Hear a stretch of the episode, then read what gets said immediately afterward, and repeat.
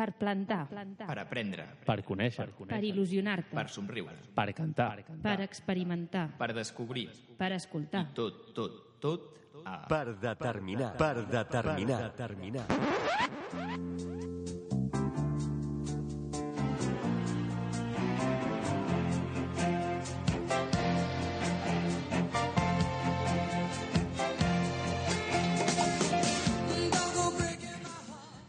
Benvinguts tots al setzè programa del 26 de maig de la nostra tercera temporada. Avui estem només a un programa de fer els nostres 50, que els celebrarem el proper dimarts dia 2 de maig. Hem estat uns De dies... juny, de juny. Ai, Cuidado. de juny. Dos, segona vegada que la cago el dia, eh? Després us explico. Avui tenim el Gustàs i ens fa moltíssima il·lusió. Teníem nosaltres el periodista que sap més de cultura i que més interacciona amb ella. Avui tenim amb nosaltres el Toni Puntí, presentador durant molts anys de l'Ànima i ara del Tria 33. Amb això i moltes altres coses engeguem el programa d'avui i abans, com sempre, toca saludar a mi mano izquierda, el Guillem. Molt bones, Guillem, què tal? Bona nit, què tal? Tot bé? Sí, i tant, amb ganes Sí? de tornar després de tants dies. Sí. Jo no sabia com sortiria aquest programa perquè feia molt de temps que no el fèiem. Feia tres setmanes. Sí, tres setmanes ja, eh? Feia el mes quasi ja. Sí, sí. La Irene, molt bona Irene. Com Hola. estàs? Bé, Estàs preparada o què? sí, sí, sí. Sí? Preparadíssima. Molt bé, molt bé. Avui portes algun experiment així per veure? Sí, tot Sí? i que el material és molt senzill, em porto dos. No Vale. un o dos. Portes dos, molt bé. Avui el Toni fliparà. molt bones, Toni, com estàs? Hola, què tal? Bona nit. Com esteu? Ostres, aquesta veu, eh? Que... Aquesta veu. Aquesta veu. Jo, si vols, et deixo el micro, et deixo sona. el guió i presentes el programa. A veure. Oh, res, res. Bueno. molt bé, digues. Doncs ara, Toni, començarem amb una secció que és la que fa la, la nostra Irene, la nostra mediambientòloga, vale? i que avui ens parlaràs de... La veu. Sincerament, he mirat només del guió, posava globus i, tos de, i tros de cartró o alguna cosa així. només he mirat això. Copiar i pegar. Molt bé. Sí, que vaja sorpresa. Doncs ara, com sempre, la teva sintonia.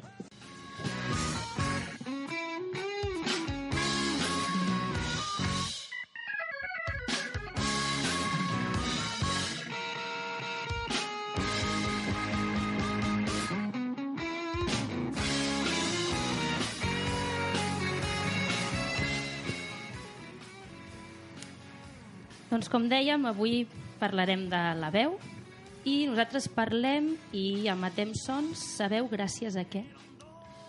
Sense mirar el guió, Sergio. No, mira, el giro, el giro, tots sou a les vibracions Vibracions de què? De les de cordes vocals. Les cordes vocals, però no només amb les cordes vocals podem emetre sons. Què més necessitem? Eh, Pots col·laborar, eh, Toni, si vols. A mi m'han dit, vine a parlar del teu programa, no un examen. Aquí, a aquesta secció, anem així. eh, a veure, a prova. les cordes vocals, les vibracions, jo què sé, Què fa, La gestualitat de la boca. Què fa vibrar les cordes vocals? L'aire. L'aire. Imprescindible, aire i cordes vocals. Les cordes vocals podem entendre's com unes llengüetes de pell elàstica, eh? Uh, que es troben a on? A la gola. Aleshores, l'aire dels pulmons en fa sortir, fa, vibra, fa vibrar aquestes cordes vocals i és la vibració la que crea el so. En aquest cas, per exemple, seria la meva veu. També podem fer altres sons que no siguin la veu. I per demostrar l'efecte de les cordes vocals, el so i la veu, etc., us he portat dos experiments. El primer d'ells és per veure com es produeix so a les cordes vocals. I per això necessitem un globus mm -hmm. I perquè aquest experiment està format com per dues parts, la primera part amb un globus ens val i l'altra li afegirem al globus un trosset de cartró. Llavors necessitem inflar el globus. Vinga, Guillem, ja saps que Jo et toca. mateix ho faré. ho diu amb resignació sempre, Toni. Va, avui Sempre el Toni em toca. farà el següent, no t'amoïnis. Inflo molt o no? Uh, sí, sí, Més? sí, infla una miqueta més. Jo crec que Jo vols... sóc testimoni que això està passant, eh? Està passant, eh, que Que aquí hi ha un senyor a l'estudi Ja està, inflant ja un globus ja de color taronja. Un cop tenim inflat el globus, haurem de deixar sortir aquest aire. Però eh, sí que et demano que el que facis és estirar el coll Allò del del globus sorollet, no allò del sorollet. perquè puguem fer un sorollet. Al pedete, al en- pedete. Exacte. Vale. Suficient. Suficient. Ja està, Veiem que l'aire no, fa que hi hagi un so en sortir pel globus. Ara, ja que ens ha quedat aire en el nostre globus, el que farem és una mena de tub amb el cartró i el intentarem posar dintre del coll. Del globus. del globus. Sí, sí, el nostre, no? el que nostre no... coll, no, no. el coll del globus. Me la- Dins, dins, eh? Ai. Eso te lo metes tú en tu cuello. Dintre. Llavors ara el que haurem de veure Ho està fent bé, eh? és saber No, què... di- dintre, ¿no? Dins, dins. Eso no es dentro, ¿no? Bueno, ¿A, a eh, globus dintre o al, pa al el cartón paperet dintre? dintre els Ah, globus. no lo estás Ah, haciendo paperet bien. dins del globus. Ah, el paperet dintre del globus. Ah, I veurem pensava- ara... Más que chungo, eh, nene? És complicat, això, eh? Deixarem... A veure, Sergio, ajuda'l. I repetirem el mateix procediment. El que farem és deixar anar l'aire de dintre el globus i veurem què passa aleshores. Hem vist que quan estiràvem el, el globus emetíem un soroll més o menys desagradable. Fem una cosa, perquè us Jo costi... retransmeto, se'ls hi ha desinflat. Se'ls hi ha desinflat. L'han de tornar a inflar. Posa, posa el tubet abans i infla a través del tubet. Potser serà molt més senzill. Ara és quan través- rebenta. Un experiment que hauria de ser senzill se'ns està complicant. Ja està, no? Sí, aviam Està què bé? passa. Deixem anar l'aire. A veure, Bueno, ara perquè estàvem molt a propet i fa l'última succió. Per un principi no és el soroll desagradable que sentíem abans. És a dir, que no hauríem de sentir res. Val? Si ho haguéssim fet bé al 100%. Quina és l'expli- Fracaso absoluto. No, absolut no. Bueno, més o menys, més o Més o menys. La idea l'hem pogut apreciar. Quina explicació hi ha darrere de tot plegat? Doncs a la gola hi ha els músculs que estiren les cordes vocals, de la mateixa manera que el coll del globus l'hem estirat en el primer experiment. Si les cordes vocals estan tenses, l'aire el que fa és fer vibrar aquestes, aquestes cordes i produeixen el so. En canvi, quan estan relaxades, és, seria quan el tubet estaria dintre del globus, aleshores no vibren i, per tant, no emeten cap so. Sigui, és un tema de tensió i relaxació de les cordes vocals. Està guai. Sí, sigui, això a casa podem perfeccionar-ho, anar fent, a veure si ens Sí, això acaba sortint. haurem, hauríem d'haver necessitat una mica de preparació, Guillem, perquè tu i a mi no ens ha sortit. No, no, no. no, no. I el següent experiment que us porto és per veure com fem els diferents sons. És a dir, com les, amb les cordes vocals podem emetre sons més aguts i sons més greus. I per això necessitem una goma elàstica, una goma de pollastre és suficient. Ara tu, Toni, Ah, molt bé, el meu conillet. a veure, què ets a fer? El que has de fer és estirar la corda, ai, la Val. goma, perdona, siguin les dues mans, donar-li una certa tensió, Val? i si pots amb el polze, i si no ja t'ho faré jo o amb un altre dit, la, la tenses com si fos una guitarra Sí. o... Si posem el micròfon a veure si es pot sentir el so que fa. Va, perfecte. Ara tensa-la una miqueta més. No, no es trencarà, no es trencarà. Ha de fer, ha de fer un programa més. ho o sigui, ha de fer més no programes. tinc eh? clar que es, que es trenqui. No, no, no, no. I torna a donar-li. A veure, destensa una miqueta. No sé si ho aprecieu gaire, Més però... agut i més greu. Ah, exacte. S'hauria de sonar una miqueta més agut i una miqueta més greu. Aquí, ara sí, Ara, ara, ara, ara. l'hem trobat, ara l'hem trobat. Quan la goma no està molt tensa, en vibrar emet sons greus. En canvi, com més tensa està la, la goma, perdoneu, les fa sons molt més aguts. I això és el mateix que passa amb les nostres cordes vocals. Està guai. Ha costat, eh, avui, fer els experiments. Està xulo, eh? No, I mi mira que eren senzill, material simple... m'ha agradat, m'ha agradat avui. Com Ja el, està? Com el, Ja que, està. com el que qui com. Com el que qui com. Veus, ràdio. parlant del 33. Ja t'ho gran, faràs, no? Gran programa, eh? Gran programa, exacte. Grandíssim programa. Dificilíssim de fer, ja t'ho dic jo. Clar, però això té molta estona de producció, no? Després parlarem, no? sí, I de, home, i jo sé que els equips de 13 o del que com pateixen molt, perquè aquí, tu, escolta, eh, et felicito perquè amb un globus, un trosset de cartró i una goma ens has explicat eh, una cosa que és com, Sí. complexa al final, no? Però realment programes com aquell, a vegades, eh, empescar-se-les per com Clar, clar. expliques determinats conceptes és molt difícil, no? Molt bé. Bueno, doncs, abans de conèixer més en profunditat, en profunditat el Toni, anirem a la secció, a la minisecció teva, que és de la de l'agenda medi- mediambiental. Com ho has volgut arreglar? Ja t'anava aquí a cridar l'atenció. Si voleu aprofitar aquest cap de setmana per fer activitats relacionades amb el medi ambient, us proposo un joc familiar que, és, que du per nom Viatge naturalista per vuit arbres de la Mediterrània, que, com deia, és un joc per poder conèixer i descobrir de manera semiautònoma vuit de les espècies dels boscos de la Mediterrània. És una activitat gratuïta dirigida al públic familiar, infants a partir de 7 anys, i es realitza el dissabte 30 de maig d'11 a 1 del migdia al Jardí Botànic de Barcelona. Cal inscripció prèvia. Molt bé. I per últim, us proposo una visita guiada i un taller sobre macroinvertebrats a la desembocadura del Besòs, on es descobriran els animals més petits del riu i entendran la seva importància com a bioindicadors. I això és pel diumenge 31 de maig, d'11 a 1 del migdia, al Parc del Litoral a Sant Adrià del Besòs. M'ha semblat a mi o portes el guió al revés? Al revés. Has girat el guió, no? Has fet una No. cosa rara. Has... És allò que la impressora diu girar por el borde largo, por algo así. Ah, vale, vale. És que no, no, sé, fet has fet un gest raro i dic, ostres, ho Bueno, estava girant tècnica ninja. Bueno, molt bé, Irene. Moltes gràcies. De res. Que vagi molt bé i ens veiem el proper dimarts. El proper dimarts estarem aquí. I ara toca la secció del Guillem, que ens parla de les curioses curiositats. I avui que toca, Guillem? Avui el transplantament de cap. Ostres, tu. Vaya temas, Tema eh? fotut, eh? Cuida't. Vaya temas. Cuerdas vocales, cabeza... Vinga.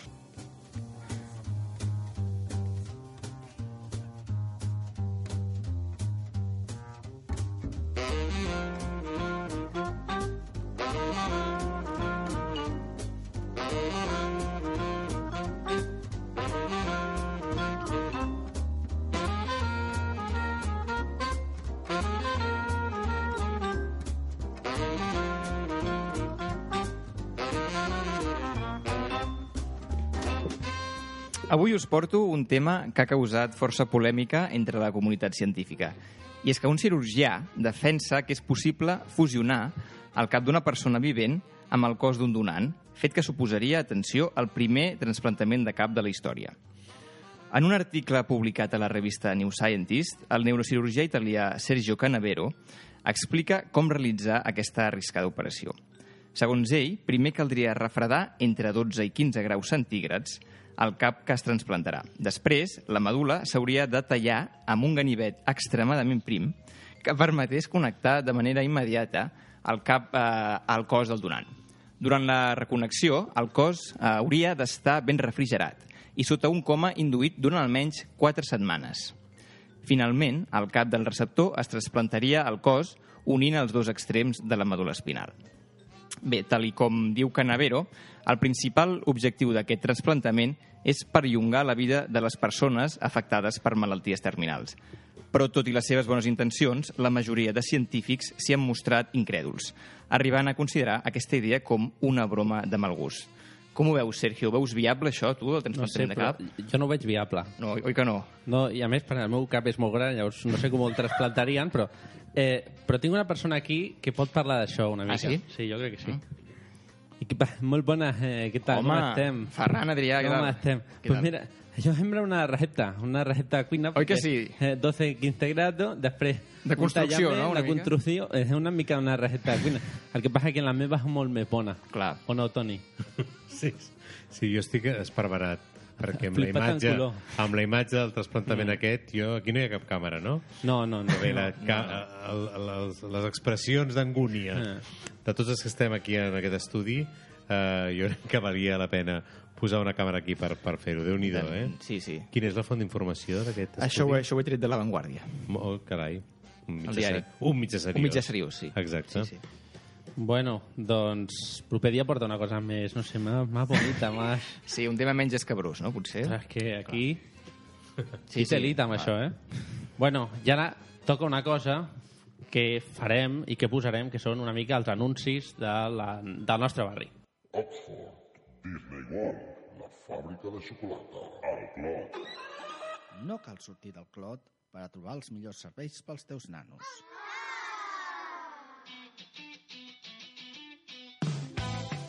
Ganiveteria i joguines El Peque, al carrer Rogent 47. Llar d'infants Ter 20, al carrer Ter 20. Llaminadures Tutti Frutti, al carrer Mallorca 561. Sugar Palace, a la plaça Josep Rovira, número 9. amb la col·laboració de l'Associació de Botiguers i Comerciants de l'Eix Clot.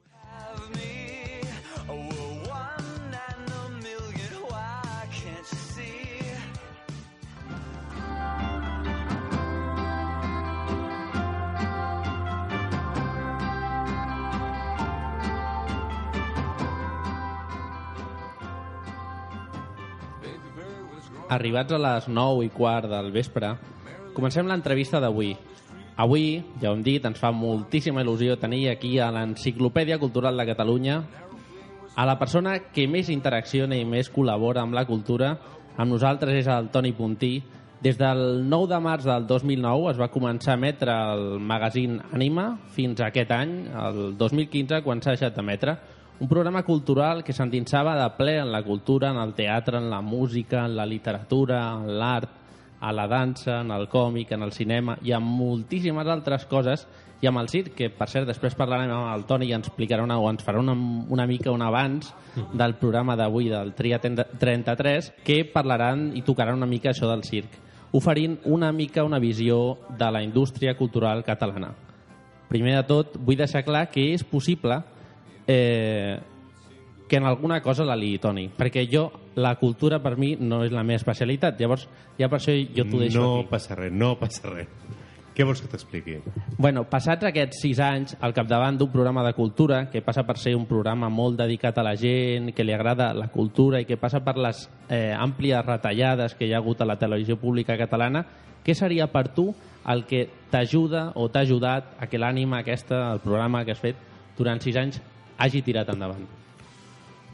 A veure, la, primera la confiança de Televisió de Catalunya perquè el, perquè el puguem fer. És a dir, aquí un, un pot voler fer un programa, però si no hi ha una estructura que, que també ho vulgui, que, que ho defensi, que posi els mitjans perquè es pugui fer, aquí no hi ha programa que valgui ni desig de fer res que, que sigui possible, no?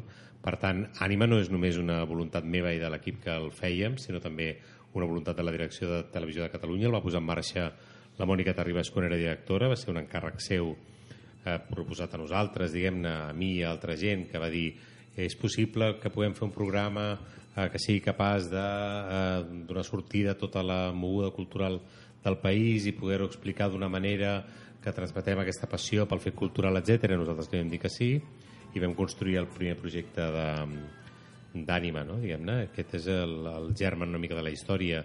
Després el programa al llarg dels sis anys ha patit diverses modificacions, fruit també de, de, bueno, per diversos motius. Eh? Eh, també és veritat que vam començar com un programa molt eh, polièdric, molt omnívor, amb ganes de menjar-nos-ho tot des del punt de vista de la vida cultural del país i ens en vam adonar que era un programa que tothom apreciava per la seva qualitat però que ningú s'acaba de sentir seu pròpiament. És a dir, la gent que li agradava el cine eh, veia que allà de tant en tant parlàvem de coses de cine però no d'una forma específica, la gent de la literatura igual, la gent de l'escena igual i el que vam acabar fent és decidir de comú acord amb la direcció de TV3, diguem especialitzar-lo en els últims temps, com va ser els últims eh, dos anys, doncs, en arts escèniques, no? que era mm, dedicar-lo a tot allò que es produïa damunt d'un escenari en directe, des del teatre, a la música, a la dansa, al circ, etc. No? I deixant de, per altres programes més específics, les qüestions doncs, de la música clàssica o de l'òpera, que era una cosa molt específica, que requeria també uns coneixements molt concrets i que era millor que es dediqués doncs jo que sé, no? el Ramon Gené amb Òpera amb Texans, no? que es va dir que ell va fer el programa a, a l'actualitat literària com el Via Llibre a Cinema 3, que és una marca històrica de TV3 etc. No? i fins aquí, fins a final d'abril en què vam tancar aquesta etapa també de, d'acord amb una decisió de, de la direcció de la tele ara hi ha en mans de- d'un nou director que és Eugeni Sallent per construir el projecte actual que hem posat en marxa justament ahir, per tant feu aquesta entrevista amb la notícia molt calenta que és l'inici d'aquest espai programa que es diu Tria 33 que és un títol una mica complicat de, de dir sense uh, embarbussar-se però Sí. que, que, que també ens agrada una mica per això perquè quan un cop et queda, et queda gravat per sempre i, i en fi, aquí, aquí estem de nou una mica amb totes les disciplines culturals eh, aplegades però també en un format molt, molt diferent, de càpsules més petites, eh, amb, amb tot el programa dissenyat també perquè circuli per les xarxes, per la web, etc, més enllà de la pantalla convencional perquè els temps exigeixen també noves maneres de fer televisió, no? Perquè, clar, tu vas començar l'ànima el, el 2006. Talleu-me, eh, perquè jo, si igual m'enrotllo... No, no, endavant. endavant. Digues, digues. La, la, la veu de la saviesa, no? Perquè és el, és el més gran, no? No, res. Sense ànim de... Eh, No, no, sense ànim de res, Eh? toca el més gran. Una pregunta, que a mi és una cosa que, que això sempre ens inquieta, no? De, el, el motiu de per què eh, el Toni, tu, vas decidir dedicar-te al periodisme cultural, a la cultura. Mira, jo... mm, Jo volia ser actor. O sigui, jo anava per la vida de jove, de petit, dient que volia ser actor de petit o de nen. bueno, després de passar per la, pel, pel bomber, per tots aquests oficis dels nens, eh? Però va un moment donat que vaig dir, ostres, això m'agrada molt i tal. Jo em vaig posar a fer teatre amateur mm, per diferents llocs a la ciutat i no era molt bo, no ho feia molt bé. O sigui, allò, fins i tot la meva mare, que les mares sempre quan fas una obra de teatre tothom et diu, molt bé, nen, doncs la meva mare em deia, home, bé, però l'altre ho feia millor, no? Em vaig, eh, vaig veure que era molt complicat o difícil dedicar-me a aquest món d'una forma seriosa i, mm, i sí que tenia clar que hi havia una cosa de la comunicació, del fet d'estar i comunicar, que al final no, eh, no és que em vulgui equiparar amb els actors, eh? senzillament que l'acte comunicatiu es produeix també eh, un actor representant una funció i transmetent-la a un espectador o, o un periodista explicant una història i que hi hagi un receptor que, que la rebi, no? I em vaig dedicar a fer periodisme molt convençut, després em vaig convèncer de que era realment l'ofici pel qual jo també eh, bueno, em volia dedicar una mica a la meva carrera.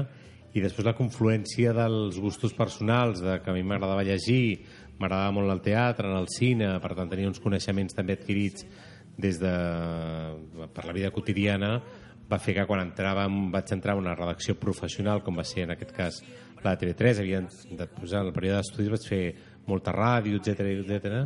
Uh, una mica pues, el cap de redacció o el cap d'edició de torn va de seguida a veure que a mi el que em tirava era això. Jo sempre vaig dir que si em posaven a fer economia m'haguessin enviat a l'atur directament, no sé com dir-te per incapacitat de- de- d'assumir de, determinats coneixements, perquè no t'agrada tant... És a dir, això del periodisme bueno, com tantes i tantes professions, però és un ofici que es viu bastant 24 hores al dia, és a dir, jo vaig per la, pel carrer mirant, vaig pel, per, per la vida llegeixo, vaig al teatre també dissabte a la nit, quan teòricament està fora del meu horari laboral, però perquè tinc desig de, de, de veure més i més i més i més coses, i perquè durant la setmana no n'hi ha prou, i això fa que una mica conflueixin els teus interessos.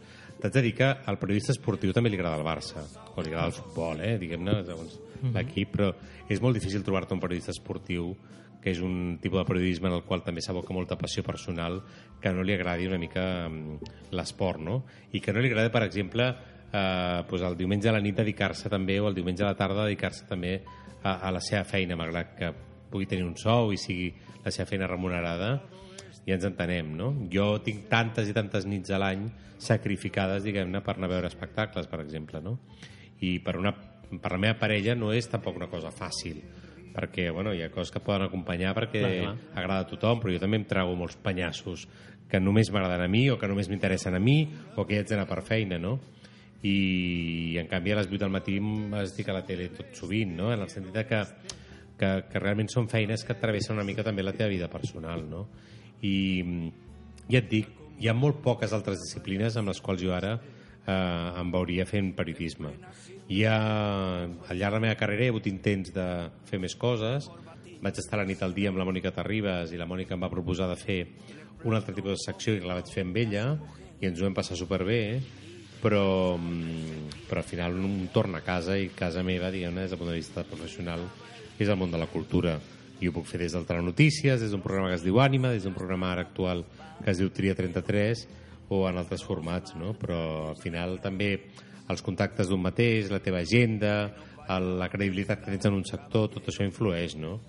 I a mi ara mateix, afortunadament, doncs, hi ha un sector de la cultura del país que em té controlat, que em té situat, que sap que...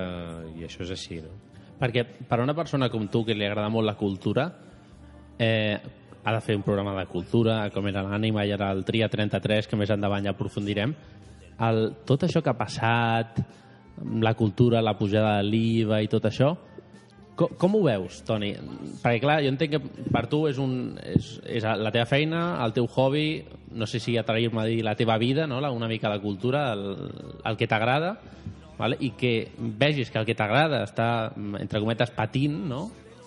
Bé, estem, eh, vull dir, la societat està patint en general, mm. és a dir, no, no, no és només el món de la cultura.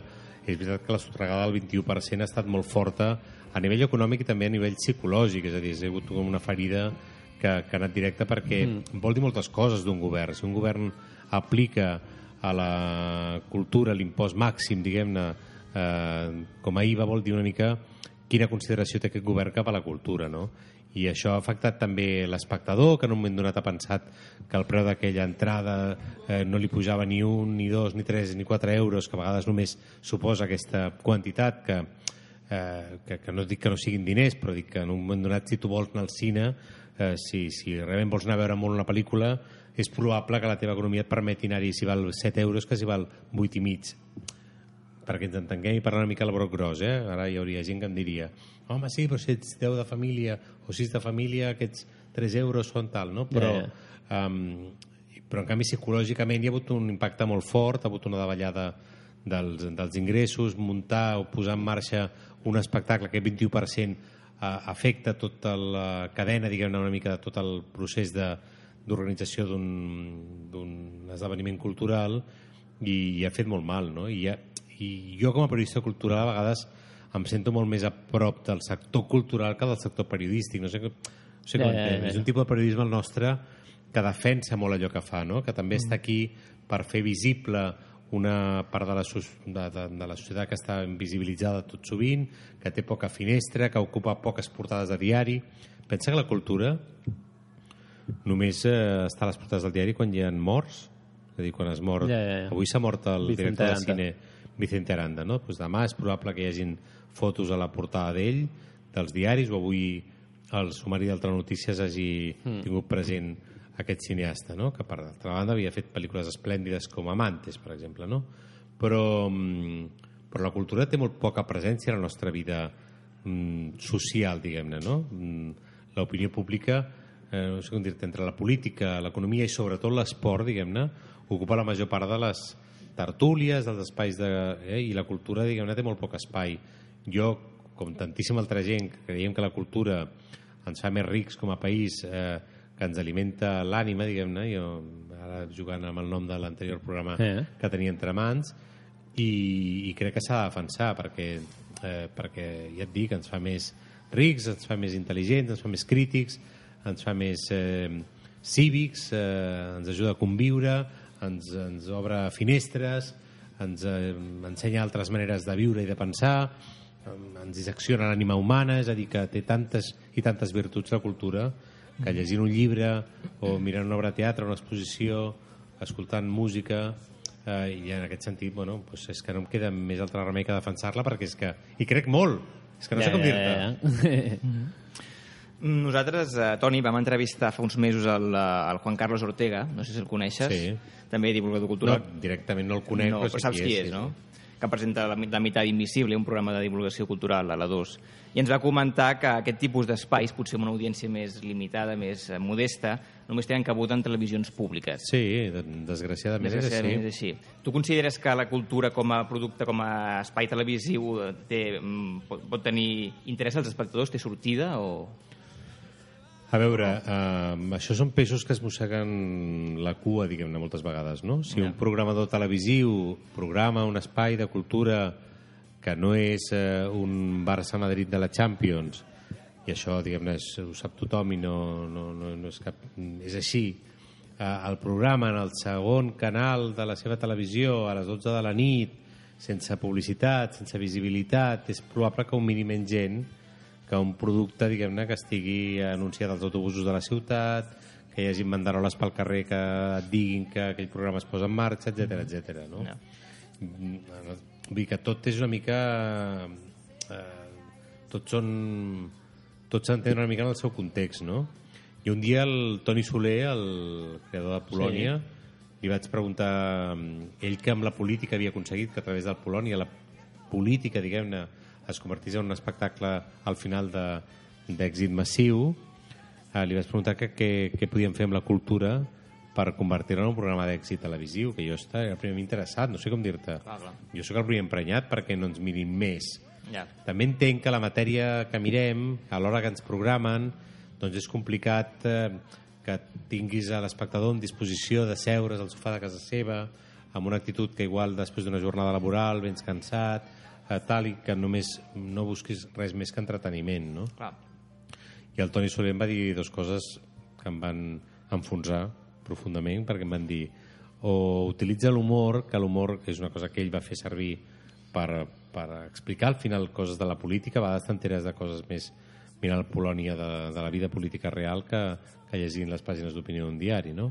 Això és sabut, però eh, l'humor amb, amb la cultura, diguem és complicat perquè hi ha sensibilitats molt diferents, hi ha eh, nivells, diguem-ne, de comprensió del fet cultural també molt diferents, hi ha gent més preparada, menys preparada, més estudis, més tal, diu o despulleu a tots els de l'equip, cosa que jo vaig descartar, perquè no tinc tipus per fer-ho, perquè si estigués així molt catxes igual ho faria, però no ho faré, i com dient una mica eh, fem la Ironitzant. impossibilitat de, de que la cultura té el seu mercat, té els seus codis, té el seu llenguatge, hi ha artistes que treballen en uns codis que defugen una mica qualsevol convenció de, del comportament eh, habitual nostre i el que nosaltres hem de fer és senzillament escoltar-los i poder explicar perquè entenem i respectem el que fan i entenem que és la seva manera de mirar el món. És que al final qualsevol creador cultural és només un mirall, és una mica la manera com ell veu el món, no? I el que hem de fer és, eh, bueno, a mi el que m'interessa molt és intentar entendre aquell artista, intentar entendre per què fa el que fa i per què, per què ho fa com ho fa, no? perquè quan fas televisió, ara parlàvem de la ràdio, no? de, que t'agrada també molt la ràdio i tal, quan fas televisió és molt difícil percebre l'índex de felicitat de l'audiència, no?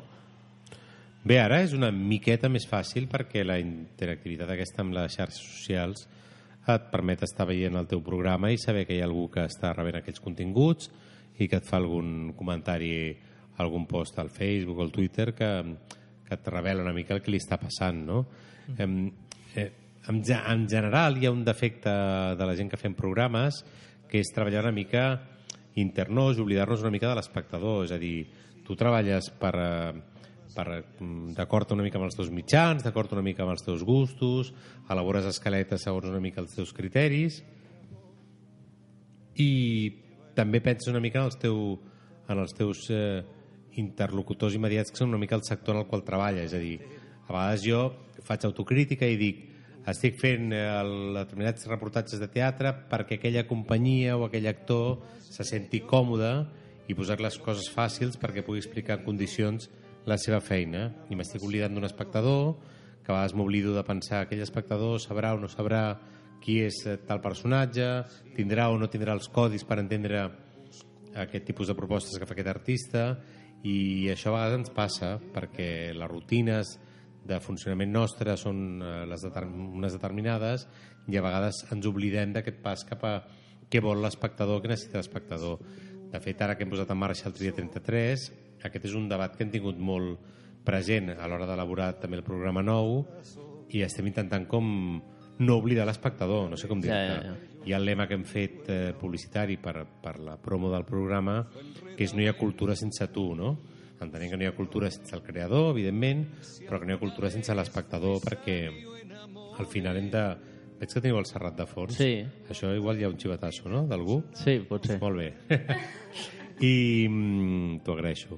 I, mm, I bé, al final ens hem de recordar que hi ha un espectador que no té tanta informació com pots tenir tu, que no té tants codis com pot tenir tu, que no té tant temps com pots tenir tu per veure determinades coses i el que volem fer en aquest programa nou és ajudar-lo a triar, senzillament, no?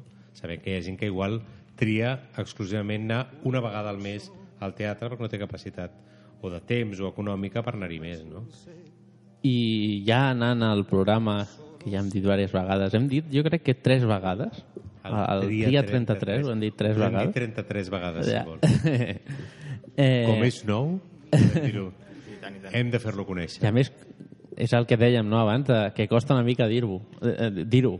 Sí, El- però també t'ha costat dir-ho, Ja, dir-ho. ja, ja, ja, ja. També t'ha costat dir dir-ho.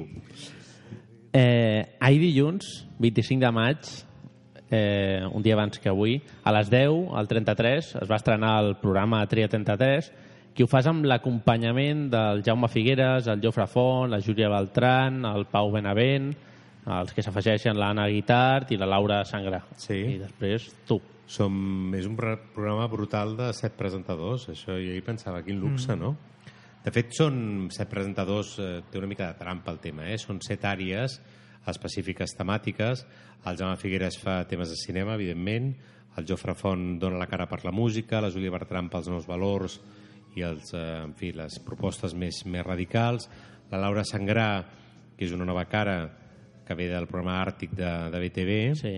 Eh, fa els temes d'arts plàstiques. L'Anna Guitar, que ja està fent darrere les càmeres el programa Via Llibre, s'incorpora en el programa i dona la cara, diguem-ne, pel, però que ja feia habitualment les entrevistes literàries del Via Llibre, que ahir, per cert, va fer una entrevista esplèndida que avui corria molt per les xarxes. Via Llibre... Via Perdona, Llibre. és un programa de la ràdio que es No. fa... La... No? No, Vale, és un ell és Via Lliure, Vale. aquell. No, però hi ha un que, fa, que van guanyar un premi l'any passat o alguna cosa així, no? Això no... Ara estic despistat. Vale. I el Pau Benavent que fa els temes de la cultura popular i jo que faig els temes d'escena. Aquests són una mica les set cares. Nosaltres allà diem la cara d'escena, la cara de música, més que presentador com a tal, perquè no és un programa convencional en aquest sentit, són píndoles i peces petites que diguem, van pivotant al llarg de la setmana i el que fem és una mica defensar cadascuna d'aquestes cares als diferents continguts. Eh, és a les 10, no? Bueno, a les 10 es fa el primer recull de 8 minuts. És un format exacte, 7, a les 10 hi ha 8 minuts, que, que sembla poc, però que intentem condensar força continguts allà, i a les 11 de la nit hi ha 15 minuts, que ens permet també una mica més de, de, de temps per poder explicar les coses una mica millor, no? Amb aquest programa, amb el programa de Triat entre 3, ja ho estic millorant, ja, ja ho vaig dir millor, eh, amb el programa, eh, esteu fent el que potser molts programes estan fent, que és buscar aquest dinamisme que vol l'audiència? El fet de fer-ho més curt? Mira, jo el que vol o no vol l'audiència, de veritat és que no tinc ni idea, perquè a més quan tinc una teoria una mica sòlida se'm desmunta en el següent programa que faig. És a dir, que no, no estic molt d'acord amb, amb aquesta cosa de pressuposar des dels despatxos el que fa o no fa la gent, diguem-ne, a casa seva en el, mirant la televisió, no?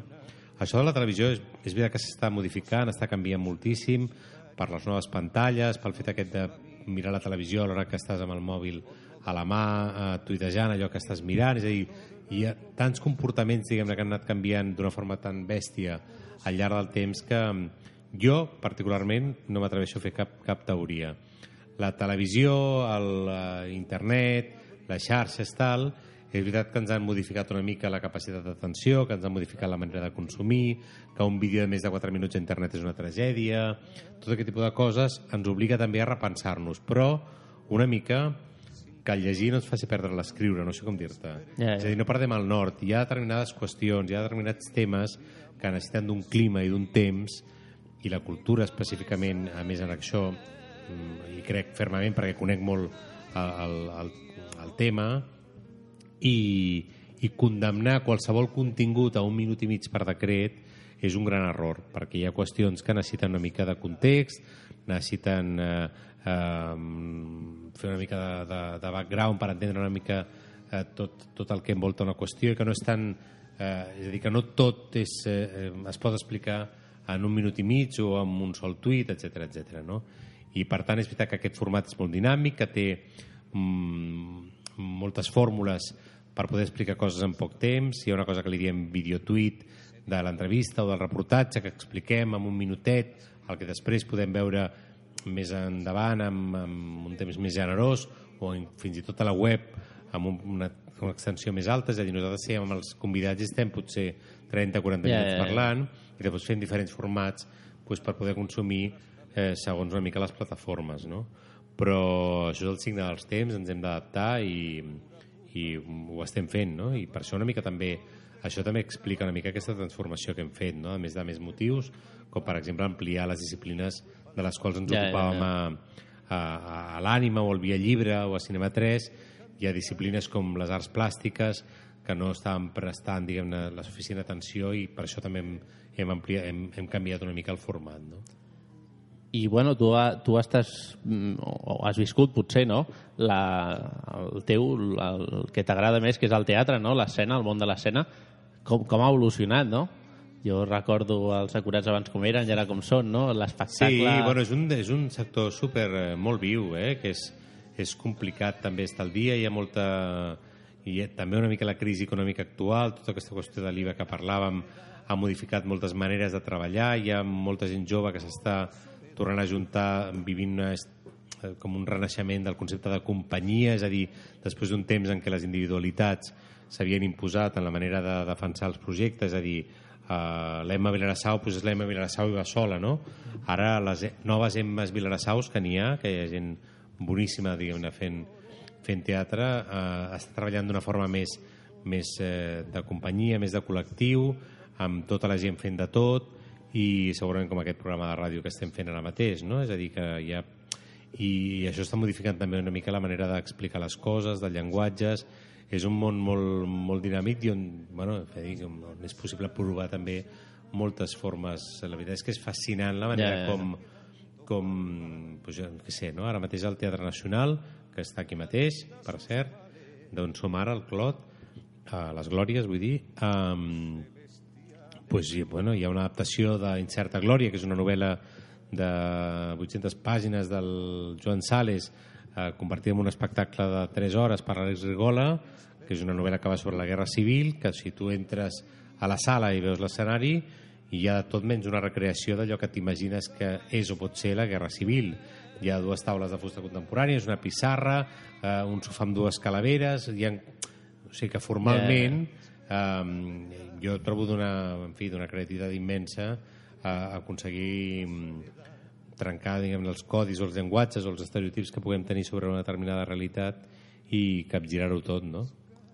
I, bueno, avui toca triar 33. Avui... A les 10, eh? A Ara això les és 10. escoltar per determinar I ja ràpidament comença. al 33, eh? Ostres, com ho fas, això? Ah, ara t'has d'anar a TV3. Jo arribaré, jo arribaré. Eh, avui, què podrem veure al, al programa? Al tria 33 de- d'avui hi ha una cosa que li diem tria personal, que la faig jo, que avui em toca a mi, perquè és una cosa que ens anem alternant els diferents presentadors. Ahir la va fer el Jaume Figueres i demà debuta la Laura Sangrà eh, parlant dels plàstiques que mm, fem una opció personal, una tria subjectiva, diguem-ne, d'una cosa que a nosaltres ens agrada.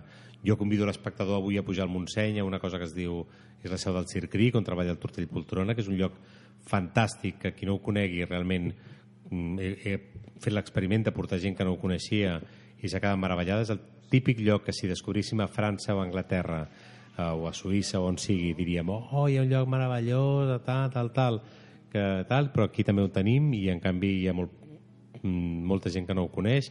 I allà dintre d'una cosa que li diuen Festival Circ Creek, diguem-ne que dura aproximadament tres mesos, aquest cap de setmana que ve hi ha el Festival Internacional de Pallasses, és a dir, pallassos, pallasses, i mm, que no és habitual eh, explotar una mica la comicitat femenina eh, i aporten a més un, un element nou, diguem-ne, que, que les fa diferents i molt singulars, i amb el lideratge de la Pepa Plana, que és la nostra pallassa oficial, doncs hi ha un festival magnífic amb pallasses de, de, del Brasil, de França, d'altres punts d'Europa, i és una cita fantàstica, i no només pel festival en si, sinó també pel lloc, per l'escenari on es fa, no?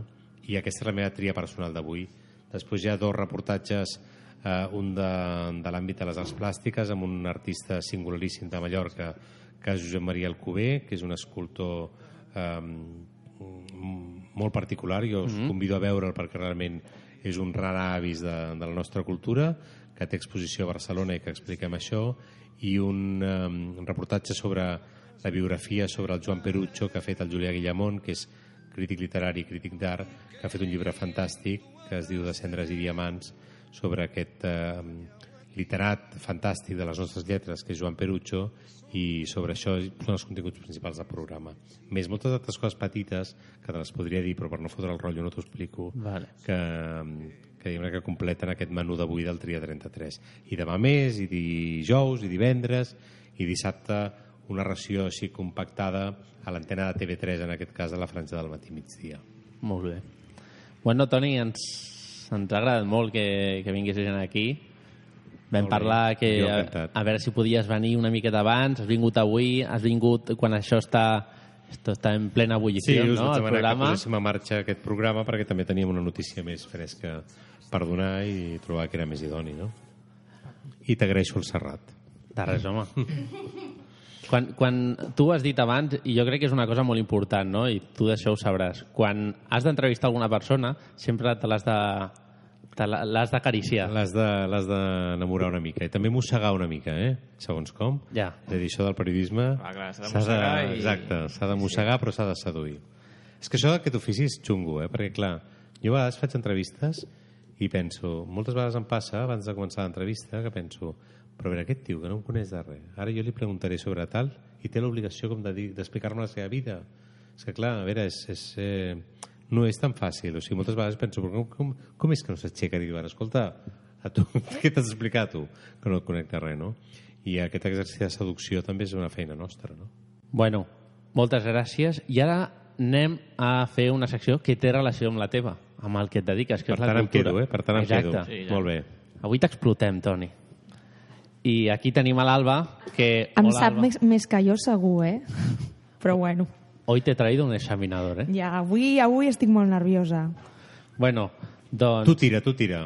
Jo tiro. Endavant amb la teva sintonia.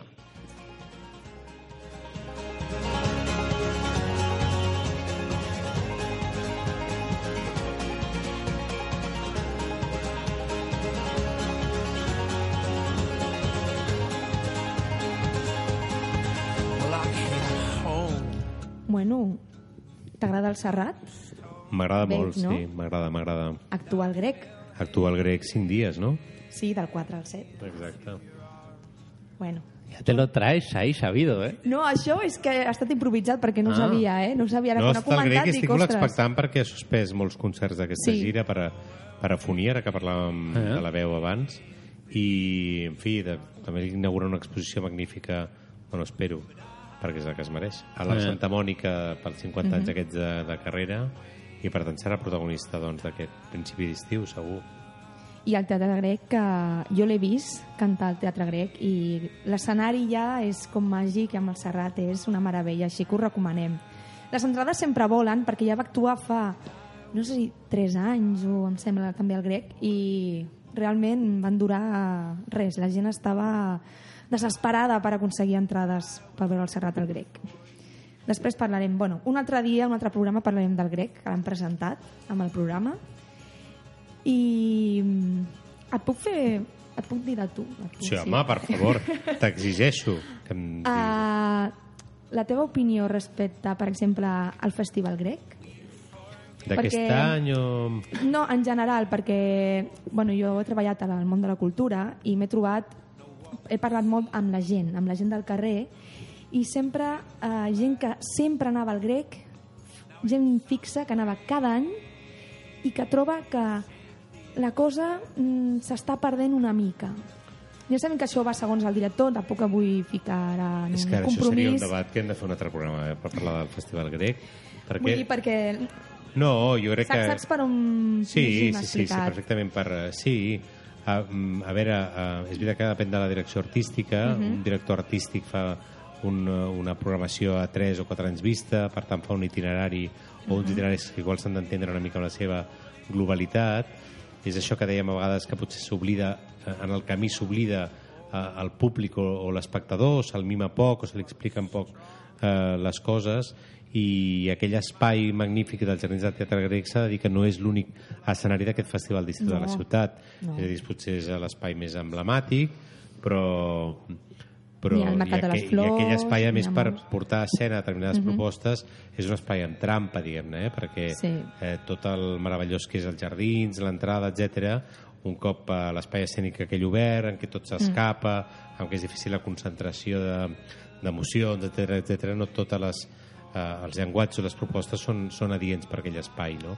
Per tant, eh, et dic això del eh, teatre grec, com t'ho dic de la sala gran del TNC, és dir, que són espais en què a vegades es fa difícil que l'acte aquest comunicatiu en què cal comunicar amb, eh, un text o una expressió, però també eh, mirades, etc i emocions, doncs, no siguin espais. Per això a vegades hi ha tanta defensa de la sala petita d'aquesta cosa de la proximitat, no? Però, en fi, de la globalitat de la programació realment requeriria més eh, programes per poder-la analitzar en detall, no? De totes maneres, un festival com el grec, que va de l'1 al 31 de juliol, si hi ha 80 propostes, 70, 80 propostes, eh, segur que per un espectador comú n'hi ha Alguna 4, cosa 5, en 6... troba, exacte. exacte. Vull dir que no, Sí. no ens desesperem perquè... Bueno, hi ha d'haver-hi hi per ha tots, no? Pels comuns i per la gent que vol veure coses noves, no? Més específiques. Molt bé. Bueno, començo per on he de començar, que és per la Exacte. proposta esportiva. Ja vam parlar d'aquesta proposta, però bueno, la tornem a repetir perquè encara esteu a temps d'apuntar-vos. I és la cursa que es fa aquest diumenge a la Diagonal. És la tercera edició de la cursa eh, Diagonal DIR Guàrdia Urbana. Ja sabeu que són 10 quilòmetres i gairebé de punta a punta de la Diagonal. És, és la fàcil, no, aquesta? Aquesta és tot la- recte. És, és baixada. És fàcil perquè és baixada. Però ja està, eh? Són 10 quilòmetres. Ja, I ja, ahir ja. línia recta, eh? Ja, ja, ja. Doncs us- animem a que, ho, a que us apunteu. També recordeu que amb tota la polèmica que va sorgir eh, teniu la We Run Barcelona, que és la que era la cursa dels bombers 2015, que es fa el dia 12 de juny, que també us podeu apuntar. I com, van, com vas? Estàs entrenant, Sergi? Jo? O no? Bueno, ja t'ho he dit. Ah, mira, demà, demà apunto al gimnàs. Demà Demà t'apuntes? apunto al gimnàs, sí. Demà em posaré una Molt bé, mica molt to. Operació bikini, no? Bueno, ens hem de posar una cursa, eh? La de la Mercè. Posem una, un objectiu, ho diem aquí, Mercè. queda gravat, eh, això, Queda no? gravat. Mercè 2015, allà vamos. Dos persones aquí objectives. Som testimonis. Vale, doncs aquí al barri ara seran les festes majors dels carrers Paraguai i Perú. A la pàgina web de l'Ajuntament, que és www.bcn.cat, eh, dins del districte de Sant Martí trobeu tot el programa de la festa major. Són els dies 29 de maig fins al dia 1 de juny. I està aquí al costat. Uh, més coses. Què més porta? Avui ha començat una cosa que us agradarà, penso jo. A tu, Sergio, sé que molt. Vale. Avui ha començat el Festival Internacional d'Improvisació de Barcelona. Ah, Què et sembla? això ho fan... Ho he ho vist fan? avui, eh, ho vaig veure... Ho fan el dissabte i ho fan, pot ser el Hub? Bueno, va ha començat avui fins al dia 31, Eh? no? Ho fan al Teatre Neu. Ah, el Teatre Neu, vale. Sí. Avui han fet l'espectacle Mr. Impro, que és el espectacle que aglutina tots les, totes les companyies que hi participen. Que un dels que actua és el Jaumet, que sortia de col·laborador del Buenafuente i, i va venir aquí i el vam entrevistar a la segona temporada, que és de la companyia Improcatomba, Uh -huh. i que diria que surt. I és fins al dissabte, dius, no? O fins al dia... Fins al dia 31, el Vale. diumenge. Teniu avui, eh, demà, demà passat, divendres, dissabte i diumenge. I mm, bé, no? T'ha agradat o no? A mi, eh, aquests d'improvisació, he de dir una cosa, estan xulos. De fet, vam anar uns junts Cert, al Teatre Neu. Cert. no me'n recordava. Molt xulo. I no, està molt bé. Bueno, no sé si tu has anat a algun d'aquests d'improvisació i tal. Sí, sí, sí. La capacitat que tenen els actors no? per, eh, per treure de, de, de les coses al públic el que treuen, no? I amb, amb la rapidesa que ho treuen. Què més ens portes, Alba? Doncs portem també informació del DocFil eh, 2015. El DocFil és el... És el com explicar-ho això? Festival, és, És com exposició. un festival de fotografia documental que es fa a Mhm. Barcelona. Són diversos espais, eh, sales més petites, sales més grans, i que és molt, molt interessant. I fan activitats paral·leles. És molt complex el DocFil. Bueno, és molt complexa perquè aglutina molts espais amb moltes exposicions i moltes activitats. Llavors és millor que doncs, us adreceu directament també a, a la web. Per fer-ho ben fàcil, eh, en, en, hi ha un mapa i han fet unes rutes. Per exemple, si aneu a la ruta de Ciutat Vella, em podeu veure els principals eh, espais que són, per exemple, Art Santa Mònica, l'Arxiu Fotogràfic, el Pati Llimona... Bueno, els, que, els, els típics de cada any, els que sempre hi són, doncs aquí, aquí tornen. I tenen doncs, propostes molt, molt interessants. L'any passat jo vaig estar a una exposició d'Art Santa Mònica de fotografia molt dura que retratava la vida... No me'n recordo ara de l'artista, retratava la vida dels últims anys d'una persona malalta i, bueno, va, vull dir que va ser molt ben la fotografia. Impactant. Molt, sí, no me'n no me'n recordo el nom. El proper programa el dic. Vale. I doncs això, que us animem. Dura tot l'any, hi ha exposicions ja inaugurades, algunes que s'han d'inaugurar, així que cap endavant. I buscant per fer el programa m'he trobat una cosa que és Sí, sí. la Setmana del Llibre Prohibit. És interessant, perquè Eh. hi ha el Festival de Barcelona Negra, hi ha la Setmana del Llibre, i ara hi ha hagut... No, sí, ja va passar el Festival de Poesia, però ara hi ha la Setmana del Llibre Prohibit, que és del 3 a l'11 de juny. Una mica ja en... veieu per on van els temes, no? Doncs eh, en teniu exposicions, taules rodones, teatre, contes censurats... Mm, interessant també. I això és perquè parla de temes... Són llibres o escrits o, o autors que en algun moment han estat censurats per temes polítics, socials i està bé, no sé, trobo que és molt, molt interessant. I coses més lúdiques i tradicionals. Corpus, lo convalla, Eh? del 4 al 7 de juny, de juny. Avui és que estic una mica de primavera. No, no passa nada. De primavera. És que estic molt nerviosa, eh? Perquè això- de l'examen aquest... bueno, doncs el Corpus Christi. Ja sabeu que en teniu portes obertes a l'Ajuntament de Barcelona, al Palau Centelles i a la Casa dels Entremesos. I després, si voleu veure el Lou com balla o el huevo como baila, el huevo que baila, sembla que perd interès, Eh. no?, si es diu en No castellà queda bé, no? el huevo que baila doncs eh, podeu visitar els, els més típics doncs és el claustre de la, de la catedral de Barcelona o el, per exemple el Museu Frederic Marès la història l'hem explicat i bueno, hi ha molta ho podeu trobar i no ho expliquem més i ara anem a una cosa molt, molt, molt interessant, que és el Primavera Sound. Home, això mira, Toni, jo t'explico una cosa, perquè tu l'Alba l'has conegut avui, ¿vale? Però ja la conec ja... ¿Cuántos años hace? Molts. Hace ya años, ¿no? Vale. L'Alba Sí, li Sergio. encanta això. Soc molt pesada. El Primavera. El Li Primavera encanta. Sound. El meu equip també. Estem, Sí. estem darrere de veure si aconseguim entrar al primer de sound. Soc una, una friki del Primavera Sound. Però ja tens la pulsera o no encara? No, aquest any no hi vaig. No hi vas. No. Bueno, demà sí que hi vaig, a la, al previ, que ara explicaré, Ah. i, però aquest any no, no hi vaig. Aquest any vaig al Cruïlla. Molt bé. No, no, si sense concerts no em quedo, eh? Bueno, doncs el Primavera Sound. A part del programa mm, oficial de pagament en pulsera, eh, sempre es fa un dia previ en què actuen alguns grups eh, i es fa aquest dimecres. Comença a les 17 hores al Parc del Fòrum amb el grup Les Ruïnes, eh, després tenim en Panamà, la Cristina Rosenvins, Cinerama i un nom molt, molt interessant que actua a les 21.15, que és el Albert Hammond Jr. És accés gratuït, mm, aneu d'hora perquè estarà a tope, o sigui, a tope. Part del fòrum jo crec que mm, es quedarà petit, perquè les coses gratis i del Primavera Sound ja sabeu que van fer el Primavera als barris, que això va passat, que hi havia centre, algun centre cívic de- d'alguns barris de Barcelona en el que feien alguns concerts amb DJs, també era d'accés a alguns gratuïts i doncs, eh, ara doncs, fan el dia previ. També és gratuït el que han anomenat, cada any fan coses noves, aquest any és vermuts del Primavera al Parc amb Martini, tot junt així, eh? seguit. Doncs el cap de setmana, coincidint amb els dies del festival, eh, d'accés gratuït al Parc de la Ciutadella, també hi ha eh, molts concerts. Comencen a les, a les 12.30 i acaben doncs, cap a les 4.30 o les 5 de la tarda. El divendres 29, el dissabte 30 i el diumenge 31. Què passa? Ja m'estàs tallant? Ja t'estic tallant. Se'ns acaba el temps, Alba. Bueno, Va, ja. deixo dir una cosa. Si vols una última. No, ja està, Nada? ja està. Bueno, És igual. avui hem parlat molt de cultura, eh?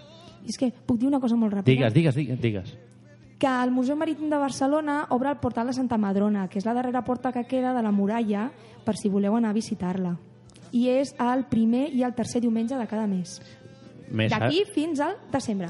Sap greu tallar-te, però... Ja està, ho jo, explicaré jo l'altre dia pateixo, més. jo pateixo Ja està. pel Toni. Ja està. Perquè jo li dit, Toni, això és fins les 10 És veritat. i, i s'ha d'anar a Ja ha d'anar- TV3. és veritat, S'ha d'anar a veritat. TV3 i arribarà Ja està. tard. Ja I tota Catalunya dirà els culpables del parc de terminar. Bueno, doncs ara, abans d'acabar, farem una cosa que és escoltar a una persona que segurament, a tu que t'agrada l'escena, és conegut.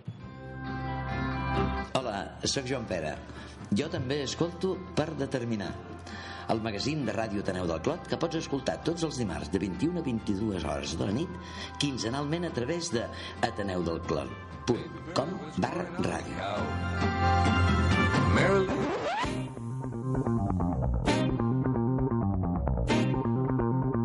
Estàs escoltant Ràdio Ateneu del Clot.